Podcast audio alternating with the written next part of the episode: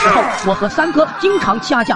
那天我小宇宙爆发，老三被我揍得哭爹喊娘，嗷嗷大叫，最后如丧家之犬一样消失在我的视线里。我心里痛快至极，哼着小曲儿往家溜达。路过村口时，几个黑影在我眼里急速放大，不多不少，刚好七个。我暗道不好，三哥带人来复仇了。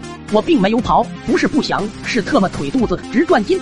几人把我围了起来，我强撑着身体，嘴上不饶人道：“你们这是七个葫芦娃找爷爷来了吗？”他们听完直接暴走，也没和我废话，上来就是一顿圈踢。半个小时后，他们可能累了，纷纷停了下来。我瞅准时机，嗷嗷一嗓子，猛地一咕噜站起来，撒腿就跑。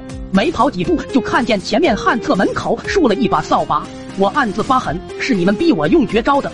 我上前拿起扫把，在翔坑里使劲转了一圈，拿出来时上面乱七八糟的，汤汤水水中还伴着几张厕纸。我回头恶狠狠地看向他们，浑身王霸之气一览无余。他们不知道我出什么幺蛾子，站成一排，警惕地看着我。我仰天哈哈一笑，把扫帚像芭蕉扇一样挥舞起来，上面的金枝杂物横着就扫了出去。他们眼珠子都直了，竟然都忘了躲，一声声卧槽不绝于耳，一个没了，全特么中招。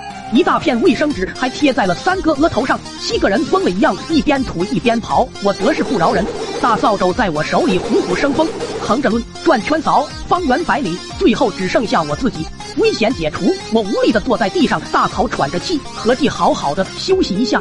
但天有不测风云，三哥他们去而复返，而且一人手里一把带枝的大扫帚，我差点给丫们跪了。三哥脑门上那卫生纸还在额头粘着，预示着他急切的报复之心。我吓得魂飞魄散，这七把大扫帚要是全抡我身上，我估计我胃都得吐出来。我甩开双腿，似箭一般射了出去。他们七个葫芦娃在后面如同疯狗一样。嗷嗷乱叫的撵着我，我左跑右钻的回了村。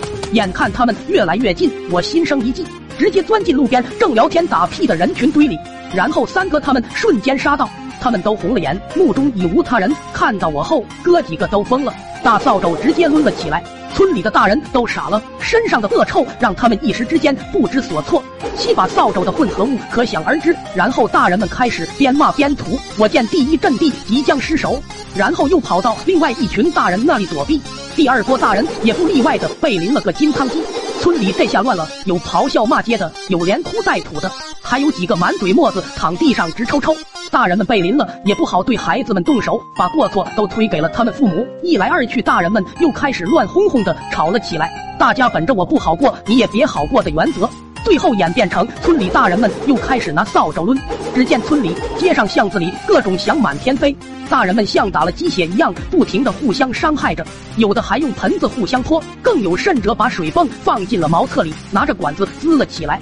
村里算是炸了，最后还是村长领着众多治安队强行让他们停了下来。后来听说那天大战时，西村的土狗都被熏得土脱水了。